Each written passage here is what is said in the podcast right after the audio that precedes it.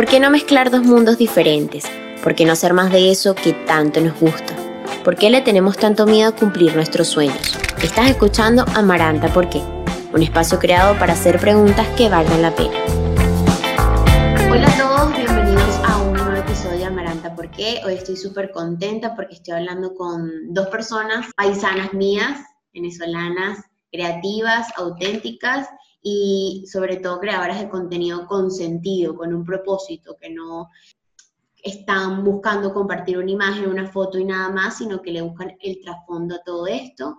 Ellas son Daniela Prieto y Valentina Prieto, las dos creadoras de contenido. ¿Qué, les, qué estimula la creatividad de ustedes dos, como personas, como creadoras? ¿Qué... Todo lo que vivimos. Sí, ahora más que nunca todo lo que estamos viviendo. Eh, creo que es una manera también de ver. O sea, no todo el mundo observa su alrededor y está consciente de lo que tiene alrededor. Entonces, para mí, todo lo que me pasa, yo lo siento como mágico. O sea, yo siento que, no sé, esto combinó hoy con esto y es genial no sé, me pasa algo en la calle o veo algo en la calle o veo un meme y ya yo sé que eso puede ser una historia de algo. Em, hablando con Valentina también me pasa, hablando con mis amigas me pasa, como historias de mis amigas o no sé, solamente... O mismo cuestionarte cosas tuyas. Claro, mismo, exacto, o cosas mías de que, no sé, ahorita nosotros queremos hacer nuevos proyectos y por ejemplo, esta cosa de reciclaje que venimos haciendo es una cuestión que nosotros mismos lo analizamos y lo estamos viviendo ahora. Sí. Entonces, ya vamos a tocar ese tema que me llama muchísimo la atención. Entonces, como que es prácticamente nos motivamos de nosotras mismas, de ver siempre de, todo con de mejorar, de mejorar siempre y de, y de que nuestro entorno o sea, la comunicación es muy importante porque tenemos en, en la palma de nuestra mano el poder del cambio. Ok. Entonces, si nosotros actuamos y comunicamos de una manera de cambio, de positividad, de lo que nosotros realmente percibimos, eso es lo que vamos a reflejar, eso es lo que, lo que estamos buscando. Entonces, este, si nosotros empezamos a analizar muchas cosas de nosotros y mejorarlas, eventualmente es lo que vamos a transmitir porque queremos que otras personas también lo vean y mejoren en, ese aspecto, pues. Cada quien igual mejora su proceso, su, su, su, cada proceso es distinto, obviamente, cada, cada persona piensa distinto y nosotros entendemos eso porque a nosotros somos diferentes y siempre nos han comparado, entonces como que ya yo sé que la gente es distinta, aunque nos digan son iguales, ¿entiendes? O sea, como que ese pensamiento ya yo lo tengo porque, porque a nosotros siempre han comparado por ser iguales y es como, es mentira, o sea, nadie piensa igual, aunque viva lo mismo. Claro.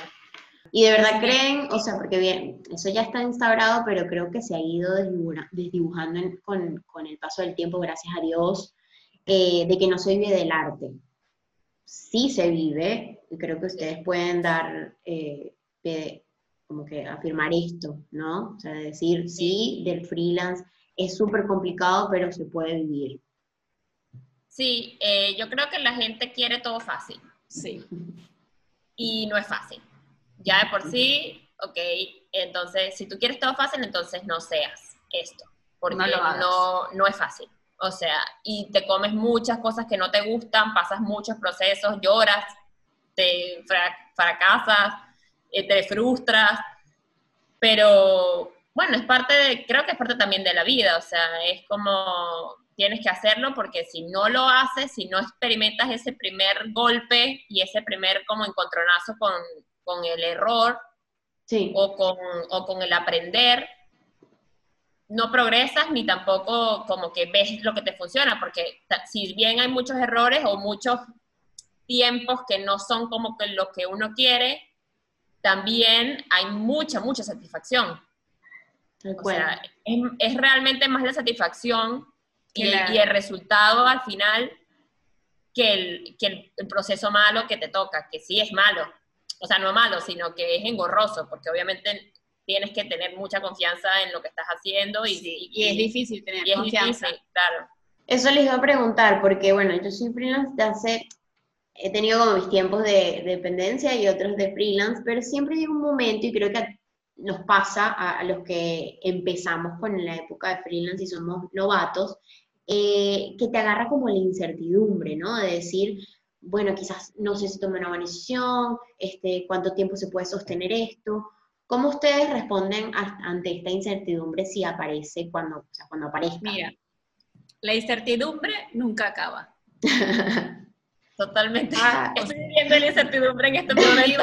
incertidumbre en cuarentena, sin cuarentena. Claro, no, yo le pregunté fuera de la cuarentena porque me eh, es algo que... Para nosotras es importante tener una mente positiva. Eso nos ha ayudado muchísimo. Eh, o sea, para mí también es importante tener una mente positiva, mantenerme siempre activa en el sentido de, de no perder, como siempre hay dificultades, no puedo caer en, en mi mente en decir, hay dificultad. Ok. Entonces, al no caer en mi mente de que yo diga la palabra que hay dificultad o no puedo o esas cosas, me ayudan también a buscar, a pensar la manera en yo empezar. La solución. O sea, en pensar la manera de hacer cosas que eh, me beneficien y no caer en un trabajo que no quiero. Claro. claro, Entonces, básicamente a nosotros nos ha ayudado la crisis, eh, la incertidumbre. Esa incertidumbre nos ha ayudado más que, más, más, más que, que, a, pensar, a, sobrevivir, nos ha ayudado a pensar y a crear. Y si creamos, eventualmente siempre eh, nos ha salido cosas, realmente. O sea, nos han, es como dice Picasso, si a ti te, si la cosa te, la, creatividad. la creatividad te encuentra trabajando. Y la verdad es que es así, o sea, a nosotros siempre nos ha encontrado trabajando, siempre. ¿Y ustedes eh, creen que esto tiene que ver, no sé, quizás estoy preguntando cualquier cosa, pero ustedes creen que esto tiene que ver por ser venezolanas? Por decir, eh, venimos de un país que desde que nacimos prácticamente ha estado en crisis, o es algo de ustedes instaurado en su forma de ser? Creo que es de nosotros. Creo que es de nosotros. O sea, y de cada quien. Yo he conocido a muchas personas argentinas que son muy emprendedoras y tienen la cabeza muy bien parada y, y no, y viven de lo que les gusta. No, pero yo hablaba del tema de la crisis, que ustedes ven la crisis como un momento de, para aprovechar y para crear y para surgir, porque quizás vieron no sé, quizás vieron. No lo sé. No lo había pensado. No lo había pensado, la verdad es que no lo había pensado, pero puede ser. O sea, puede ser una, una raíz porque realmente, bueno, nosotros vivimos, bastantes vivimos bastantes crisis en la vida y, y claro. bastante de eso es por ser extranjero, no por el hecho de que, de que ni me sentí discriminada acá, ni nada por el estilo, pero sí fue el hecho de como sé que soy extranjera y sé que no tengo muchas oportunidades de, otra persona que, vive acá, me tengo que esforzar un poco más. Puede ser que sí, este, pero no lo había pensado.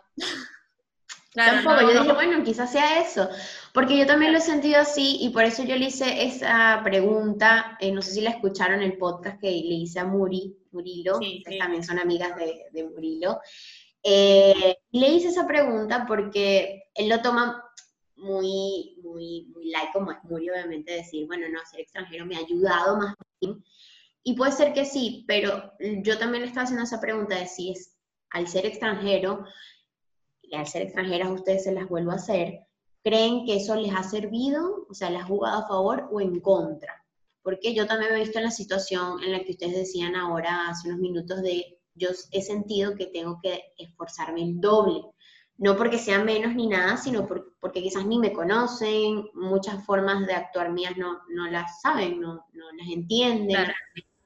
¿Qué, ¿Qué, opinan ustedes? Bueno, la verdad es que si lo pones así, sí, siento que nos hemos esforzado por el mismo hecho de que no tenemos a nadie, nosotros vinimos acá y no teníamos a nadie realmente... Eh, o sea, no teníamos a nadie con quien nosotros podamos contactar y hacer contactos, nos teníamos a nosotras dos y ya. Claro. Entonces, puede ser un, un disparador para que nosotros podamos motivarnos y, y hacer las cosas durante, durante los periodos que no teníamos tanto, por, por ejemplo. Exacto. Pero siempre eh, encontramos un apoyo bastante grande en nuestros amigos y creamos siempre una familia y eso también nos ayudó mucho a, a no estar mal y a no deprimirnos y a no caer en, en, en cosas que no nos gustaban porque nosotros trabajamos constantemente en nuestro crecimiento personal y en nuestra aceptación y en nuestro propósito de por qué lo hacemos y siempre reinventamos ese propósito, siempre nos preguntamos ese propósito. Okay. Entonces, creo que no tiene que ver, tiene que ver un poco con que somos extranjeras, pero no tanto por el hecho que seamos extranjeras, sino más por el, el propósito de por qué estamos aquí y por qué hacemos lo que hacemos. Claro. O sea, creo que es más por eso. Cuando hablan se nota mucho como una introspección y un conocimiento propio bastante marcado, que me imagino fue todo un proceso. Eh, de hecho, yo he estado viendo tanto en sus cuentas personales como en la profesional que tienen en conjunto, que es Moro Chachocha, un cambio bastante rotundo más allá del, del tema del reciclaje, la concientización y demás. Antes de eso también hubo como un cambio, una aceptación de acá estoy, esto soy yo, me voy a mostrar más en el mundo eh, y, de verdad se nota. De hecho, acá hay una frase que escribió Dani que me gusta mucho y la voy a compartir. Em, no hay que avergonzarse de estar en, en pijamas todo el día o tener los momentos en los que ni uno mismo sabe qué quiere hacer. Seamos libres de estar, de sentir y de hacer lo que nos dé la gana. El presente es lo único que importa y por algo estamos pasando por todo esto. Brillemos en la oscuridad y apreciemos este tiempo para reflexionar lo que verdaderamente importa y no lo que otros quieren o exijan que seas. Ocurrió un cambio en la vida de ustedes dos que les dijo ya a despertarse. Eh, ¿Qué pasó en este... 2017. no, sí, realmente yo siento que sí hubo un cambio. Como un momento. Por lo menos en mi manera, por lo menos en mi manera de pensar. Ok. ¿cuándo? Eh, ¿Cuándo? El año pasado. El año pasado fue como, o sea, fue el inicio del cambio. Okay. Y ahora viviéndolo en cuarentena, porque realmente en cuarentena te das cuenta de que no tienes más nada que tu ser, así, así, lo estés, así lo estemos compartiendo nosotros, pero hay muchos conflictos internos que no puedes como que evadir. Que no puedes evadir, exacto. Exacto. Y, mm, o sea, me di cuenta de que sí soy una persona que me auto...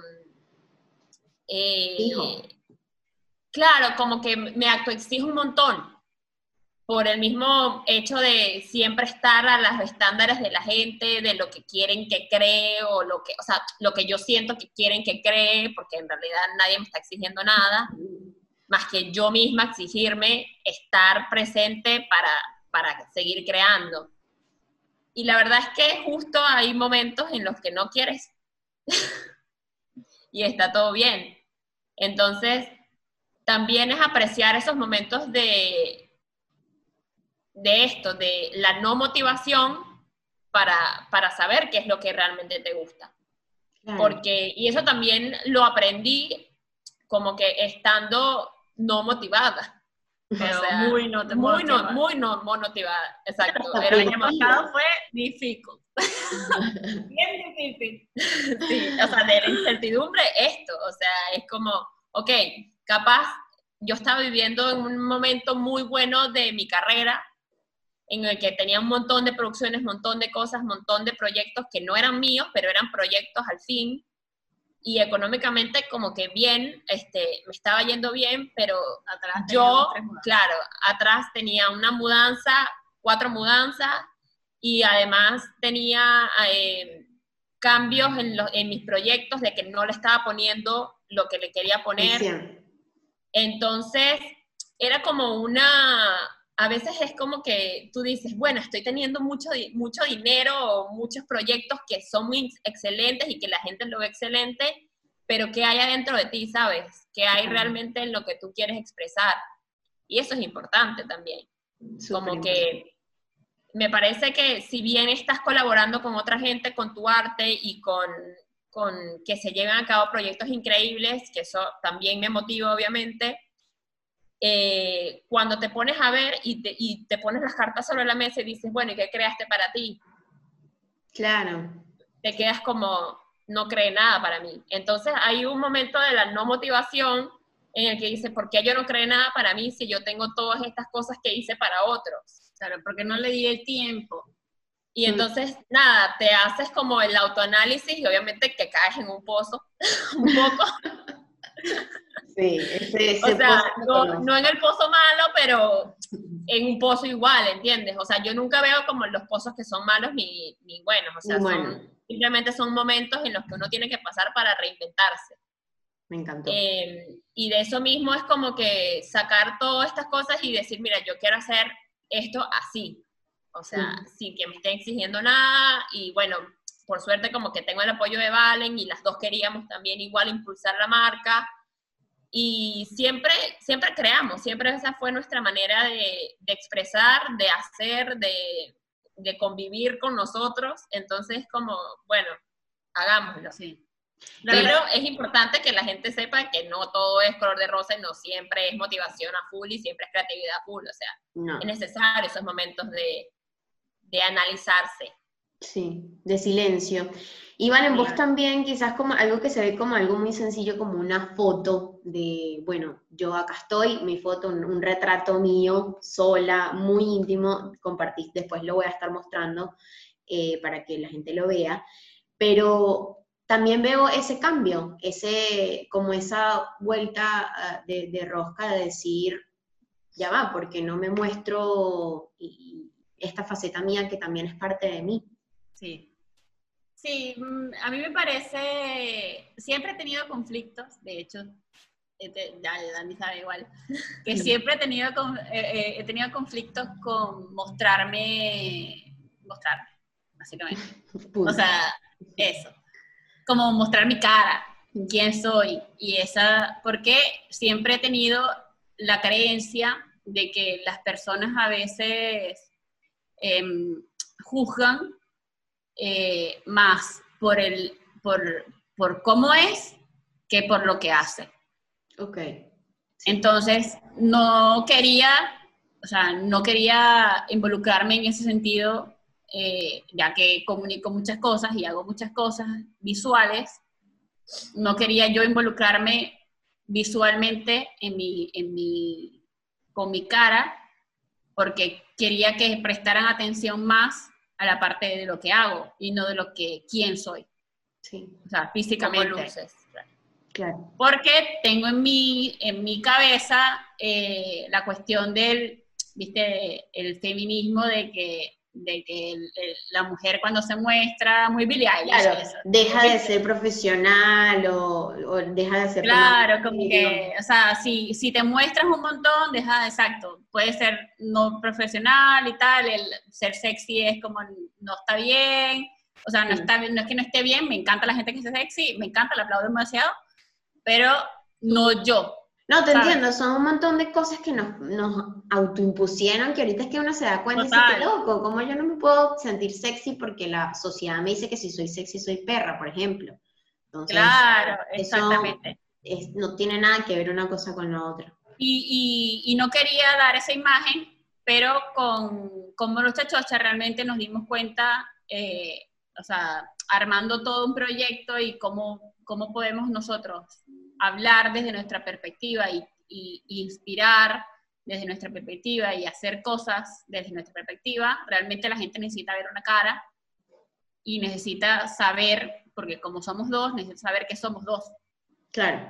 ¿Cómo lo ven? Básicamente viéndolos. Porque, Humanizar la cuenta, están buscando. Claro, exacto. Sí. Eh, sí me cuesta todavía, pero ahora me gusta disfrazarme. Realmente, o sea, para mí lo tomo como un disfraz. O sea, realmente, como que me disfrazo, soy una persona, conceptualizo, no me, o sea, no soy de las me hago selfie ni nada, sino como trato de parecer, aparecer... Siempre en el ámbito artístico.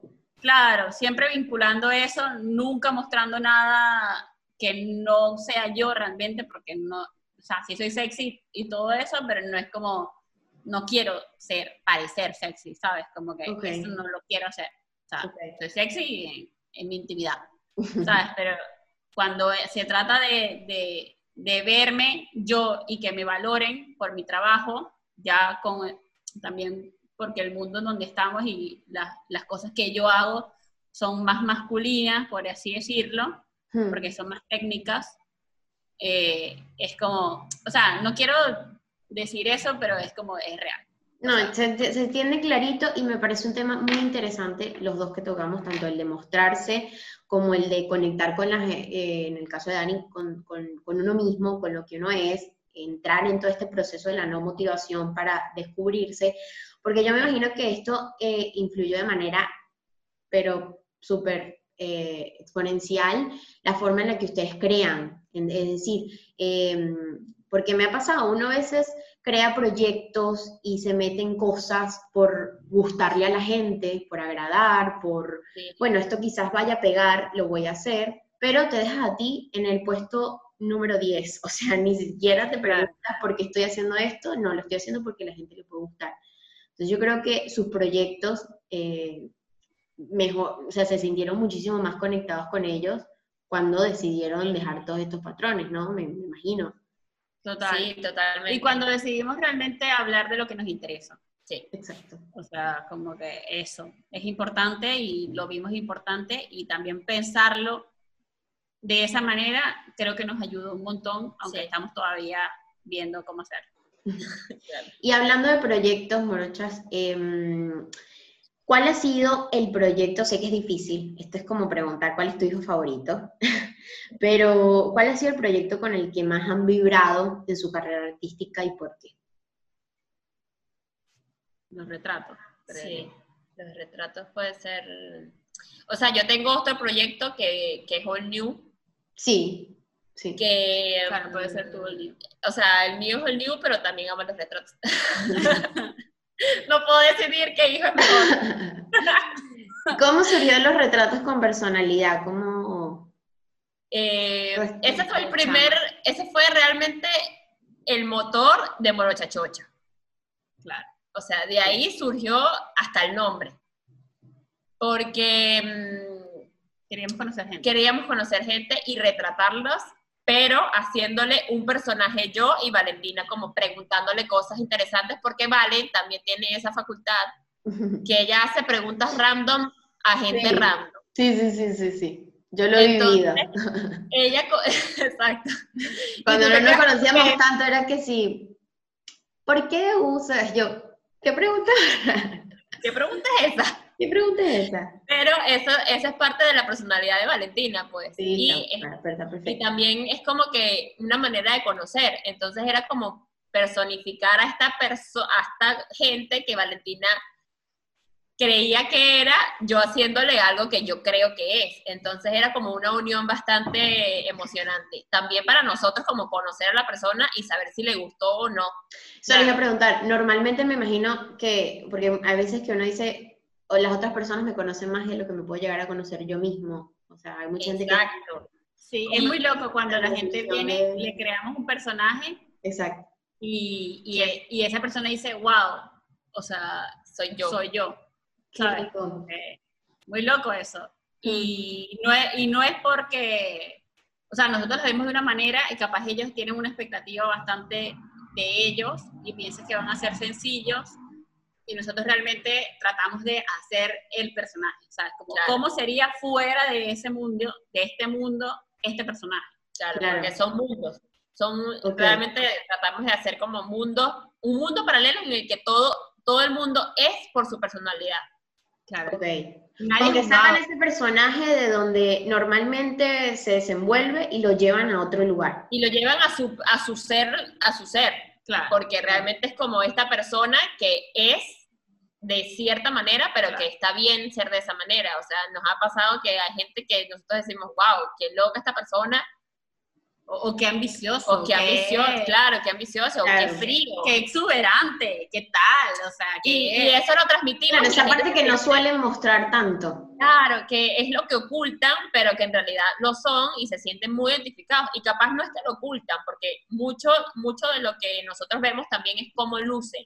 Exacto. Porque si, si luces de una manera, también quiere decir que eres de esa manera. Exacto. Porque la moda transmite eso, transmite cómo, cómo te sientes y cómo te quieres proyectar. Entonces también es una manera como de personificar y, darle, valor, darle valor a esas cualidades. Claro. O sea, porque si no le das valor a esas cualidades, no es algo diferente. O sea, Exacto, no cuando, es diferente. Cuando tú no le das valor a una cualidad tuya, tú eres igual que otra persona.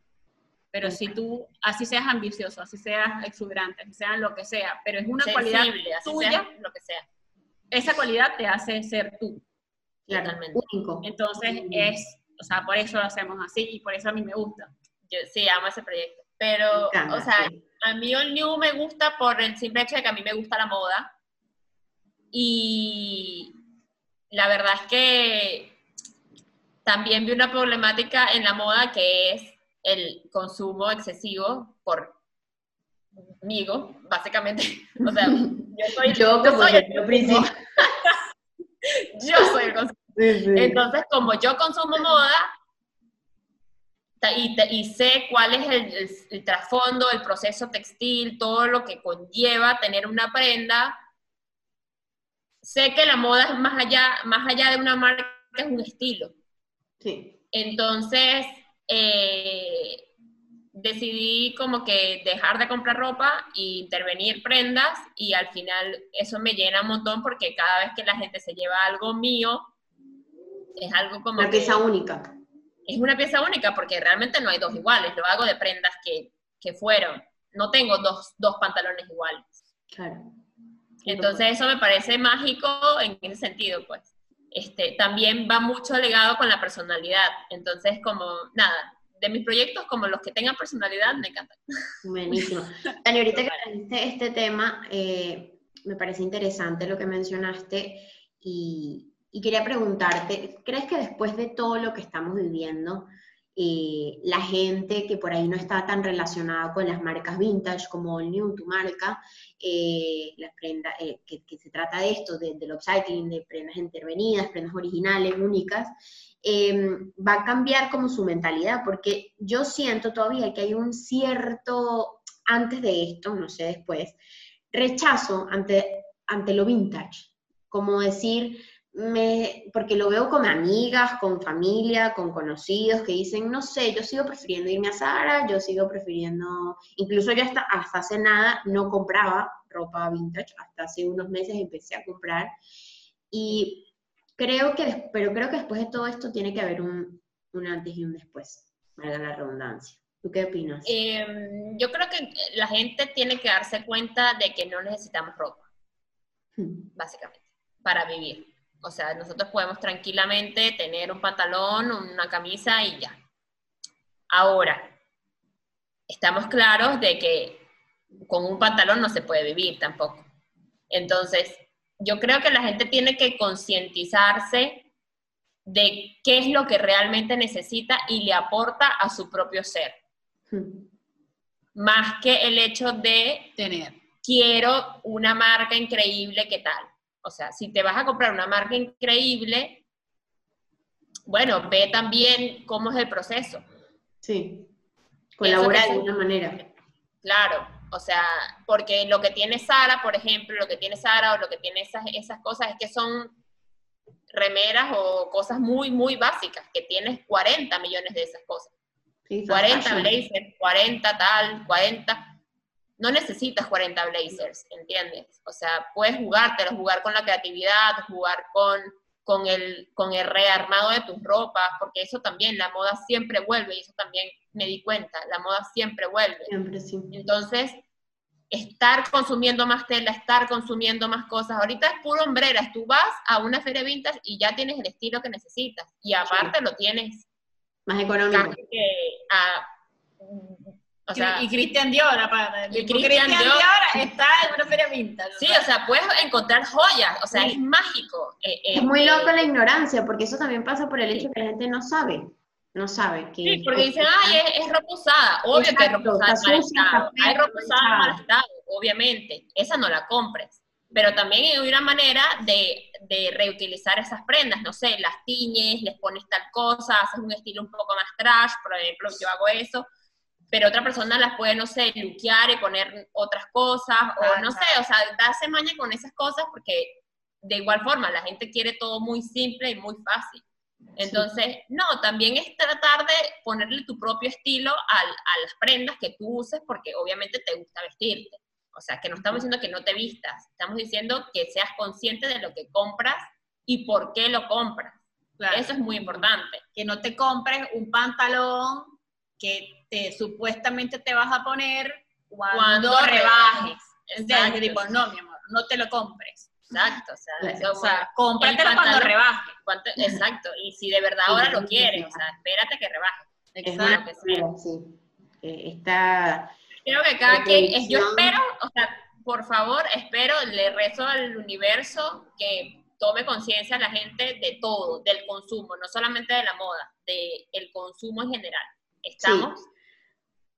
No, estoy segura de que sí, sobre todo cuando hay creadores, por ejemplo, como ustedes, que están poniendo y, eh, todo el esfuerzo, su corazón y, el tiempo en hacer, como dije al principio, proyectos y, contenido que valga la pena y tengan detrás. Em, ahora sí hablemos de ese proyecto que, que nada, que incluso antes de estar eh, en esta conversación les dije que me llamaba mucho la atención, la felicité, comenté, porque me parece algo muy lindo y, sí creo que eso demuestra que desde tu lugar puedes hacer algo positivo por el planeta, por la sociedad, por todo.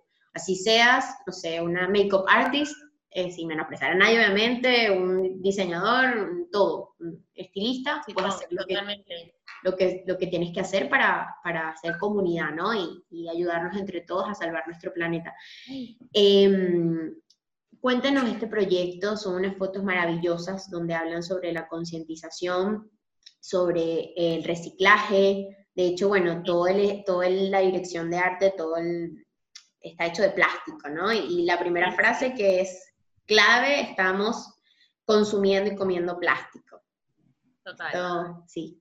Cuéntenos de dónde surgió todo esto. Bueno, eh, es una problemática que vemos, es una problemática, o sea, es la problemática. Con mayúsculas. O sea, em, pienso que literalmente todo, o sea, completamente todo tiene plástico. Todo. O sea, hasta la tinta. Es como, literalmente todo tiene plástico. Y eso realmente, no solamente que estamos y que, ay, por favor, recolecten el plástico, que tal, no, o sea, eso igualmente estamos comiendo plástico porque el plástico, ¿a dónde lo desechan? O sea, nadie se puede preguntar dónde lo desechan el plástico. ¿Entiendes? O sea, es como, o sea, hay pocas personas que reciclan y toda esa broma, igual hay una problemática de, también del sistema y de todas las cosas, de cómo uno eh, cómo el reciclaje y cómo el reciclado se maneja en el sistema.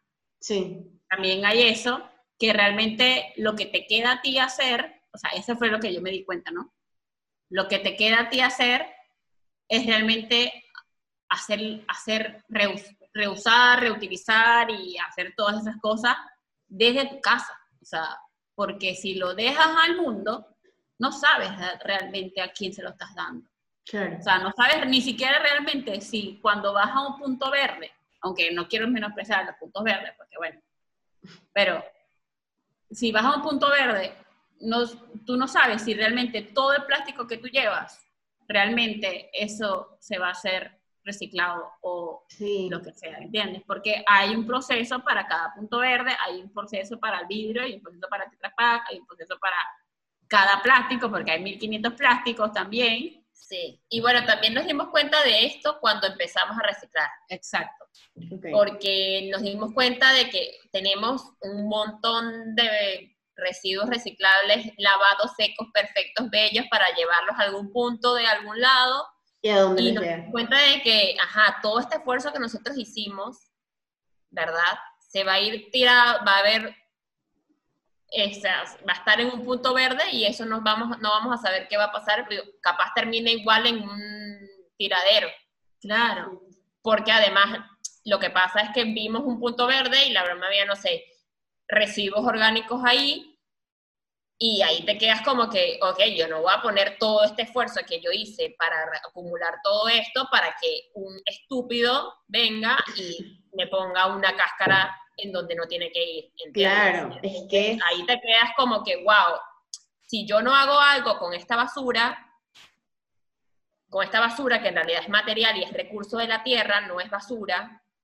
Claro, también es ver eso, o sea, es reorganizar qué es basura y qué no. Porque si tú hablas, eso también es un trabajo, también, o sea, es un trabajo mental. O sea, no decirle a la basura basura, por ejemplo, primero que nada. Son recursos, o sea, estamos consumiendo nuestros propios recursos ilimitadamente, porque además no los estamos regenerando. No es que cada quien hace su compost y tiene su plantita y tal. Claro. No, o sea, nosotros botamos la basura y ya, así, o sea, orgánicos con, todo revuelto, todo sucio, lo que no estaba sucio lo, lo ensuciamos y lo que no estaba medio rotico, bueno, lo metemos con la grasa y no se puede recuperar, o sea, como eso lo hacemos tóxico totalmente. O sea, es una problemática de nosotros como, como sociedad, como personas, como todo. Y en verdad está comprobado científicamente que el plástico no se descompone, ni en 30, ni en 40, ni en 80 años. Se rompe. O sea, el plástico se rompe. Y todo eso va al mar. Y son micropartículas. Va al cielo, va al... Exacto, son micropartículas. A tu organismo. Del, de agua, en el agua hay como micropartículas. Hay, ahorita hay, ¿viste el smog que hay en México? Sí. Bueno, está rodeado de smog todo el planeta. De plástico micropartículas de plástico de años y años botándose en el mundo. Claro, millones de años. ¿Tú qué vas a hacer? Ya con eso, ya tú dices como necesito... Es una pequeña parte de las personas que hace genera plástico. ¿Tú qué vas a hacer? Haz algo. Por lo menos, o sea, también es eso, conchale, con nosotros, nosotros que hicimos esto, después nos dimos cuenta de tanto que consumimos y todo el empaquetado que viene. Entonces, pensar que te compras una papa ya es como que, ay, el plastiquito este lo va a tener que lavar y lo meter en tal. Entonces, como, ¿sabes? Porque no lo vas a botar, porque sabes que eso no está bien. O sea, es darte cuenta realmente de todo, exactamente todo lo que consumes por marca, por lo que sea, por un vicio, por tal, o sea, todo este, eso, eso, todo eso que, que respiramos y que consumimos y que comemos y que todo, realmente no lo hacemos consciente. Y es como, hagámoslo consciente, realmente seamos un ciclo, o sea, si, si nosotros que nacemos, no sé qué, morimos y volvemos a nacer, ¿por qué la basura también no puede ser ese proceso, ¿sabes? De, bueno, está bien, lo sacas de la tierra, todo eso, lo usas, bueno, reutilízalo para algo, porque si no queda ahí, queda en la nada.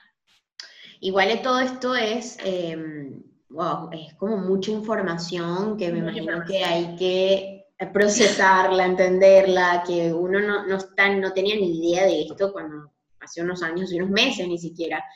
Em, me imagino que esto les iba a preguntar que qué han, aprendido en, estos días de cuarentena. Yo creo que esto puede ser un, como que algo bastante marcado de lo que han aprendido en esta cuarentena. Eh, cómo se han ido nutriendo de toda esta información para que la gente que nos escucha nos ve, de decir, bueno, he hecho esto, he investigado en este lado, eh, propongo esto.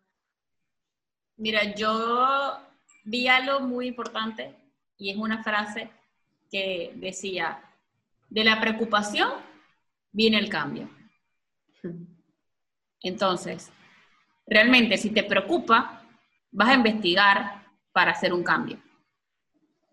Y eso fue lo que nosotros hicimos realmente. Sí, o sea, como que... Al principio, como no, no sabíamos dónde, dónde poner esta, estos recursos de, que teníamos ahí ya acumuladísimos, em, empezamos a buscar como lugares, por ejemplo, hay uno que se llama el GEVA, el GEA, eh, que son realmente para mí los únicos confiables en en Buenos Aires, eh, que separan el plástico. La cosa con ellos... Separan el plástico y, todos los residuos, o sea, son los únicos que separan los materiales y los ponen a hacer recursos realmente, pero la única cosa con ellos es que quedan lejos, o sea, no es que queda ahí en Palermo y vas y ya.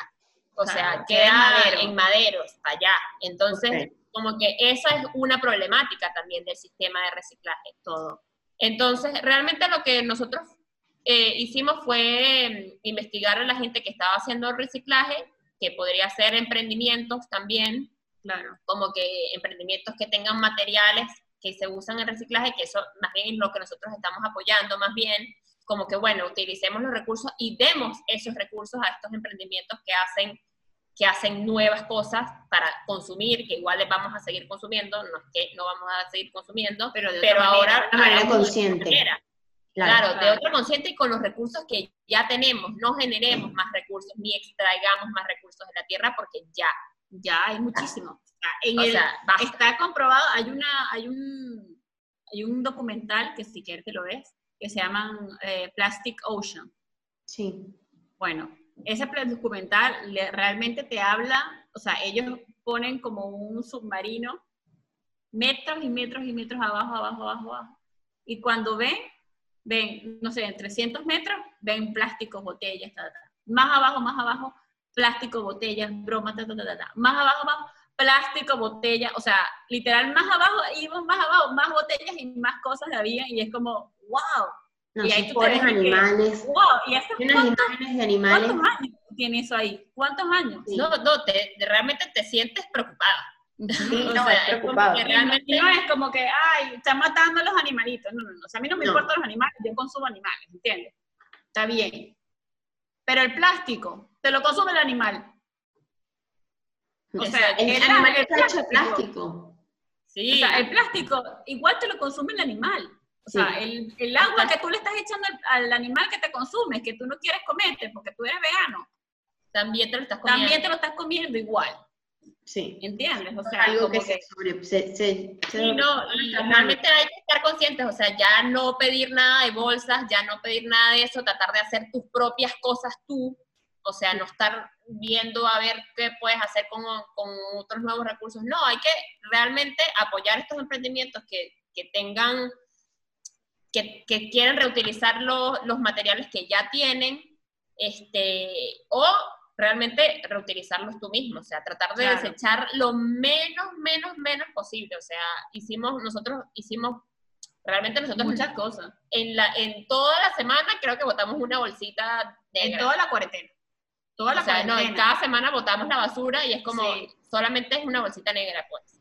Pero grande. Claro, es una, es una bolsa negra, pues, pero es una sola bolsa, ¿entiendes? De una semana. Claro, muy poco para la cantidad de... Poco para todo eso, pero todo lo que nosotros hacemos es separar, lavar, secar todo eso, meterlo en el... Eh, hacemos la ecoblock, que las ecoblock tardan como un mes en hacerse, o sea que de por mes tienes una ecoblock. Y además de eso hacemos el compost, que para nosotros es como lo más mágico que existe en el planeta.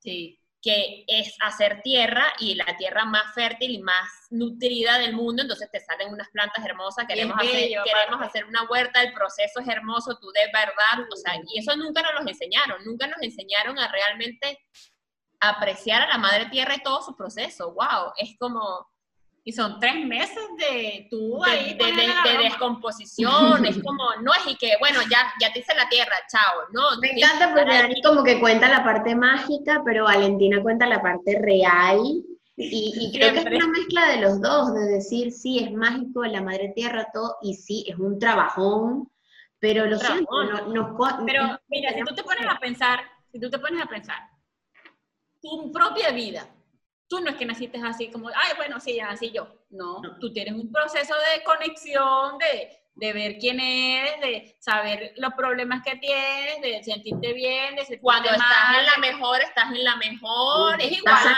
años y años para realmente... Pasan años y años hasta que a los 50 eres alguien.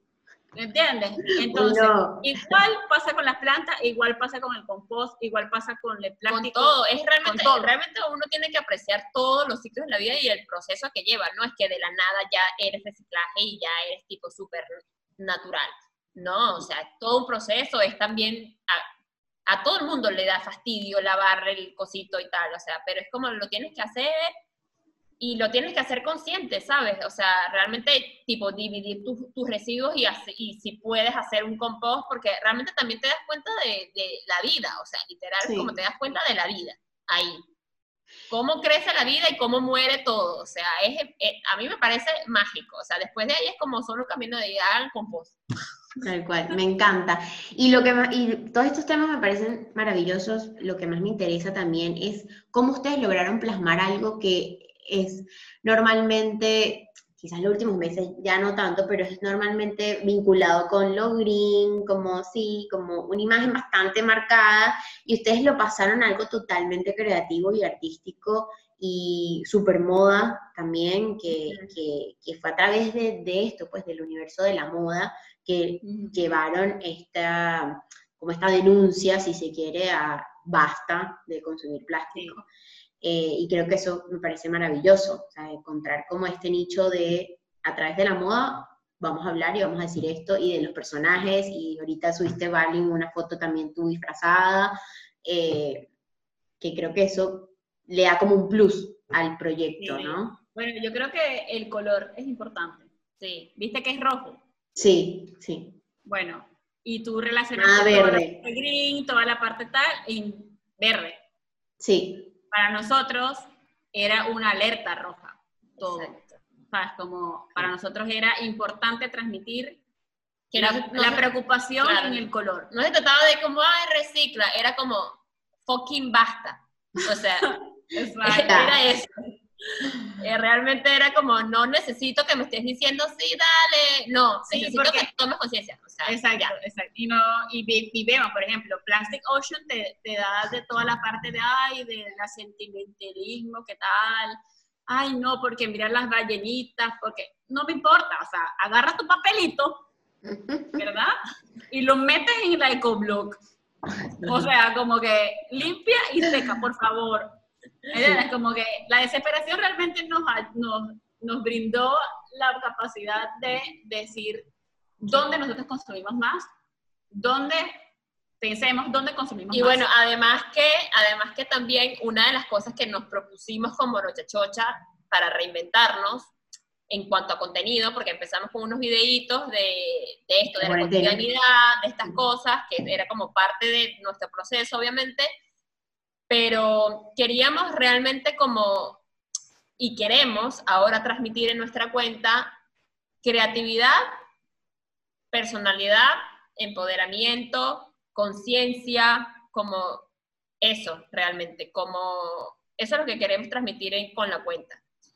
Y obviamente mucho de, arte y mucho de fotografía, y fotografía de moda, que es lo que Claro, y video, ¿qué es lo que hacemos? O sea, entonces todo va a estar vinculado dentro de eso, dentro de ese tipo de creación. Creatividad, empoderamiento, todo lo que tiene que ver con conciencia del ser, conciencia de uno mismo, de su propia motivación, eso que queremos. De crear con materiales, con tus propios recursos. Sí, eso. eso, es un contenido sentido.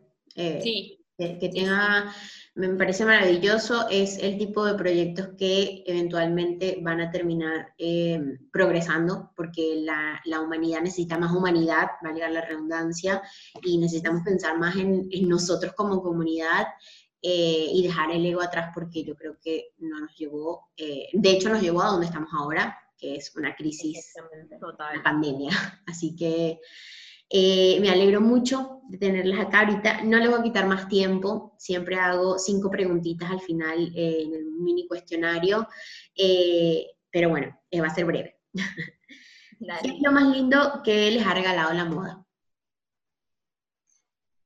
El poder vestirme como quiera. El conocimiento personal. Una prenda que las empodere. Poder. Los lentes negros. Unos buenos zapatos. Sí. Una persona dentro de la industria que las inspire o admiren. nos inspire. Ana Winter. Sí, nos vimos un masterclass de, un masterclass de Winter. Sí, yo también la amo. Yo la amaba y ahora la amo más, miren. Sí, ella, creo. No, y Franca. Que vi el documental también, Franca de, de Sí, Franca Susana. Eh, ¿Algo que te gustaría que cambie en la industria de la moda? La conciencia. Sí, el consumismo. Creo que la conciencia es importante. Y por último, ¿cuál es el lado más simple y humano que tiene la moda? Eh, la personalidad. Sí, el, el, ser. Creo que si, te, si, si puedes ser siendo moda y fashion, eh, ya ganaste. Perfecto. Gracias, chicas, por estar acá. La pasé genial, aprendí un montón de ustedes, me encantó escucharlas y muchísimas gracias, nuevamente. Gracias a ti por esta invitación, también me encanta. Muchas gracias por invitarme. Esto fue todo por hoy. Te espero nuevamente en el próximo capítulo con nuevas historias para conocer.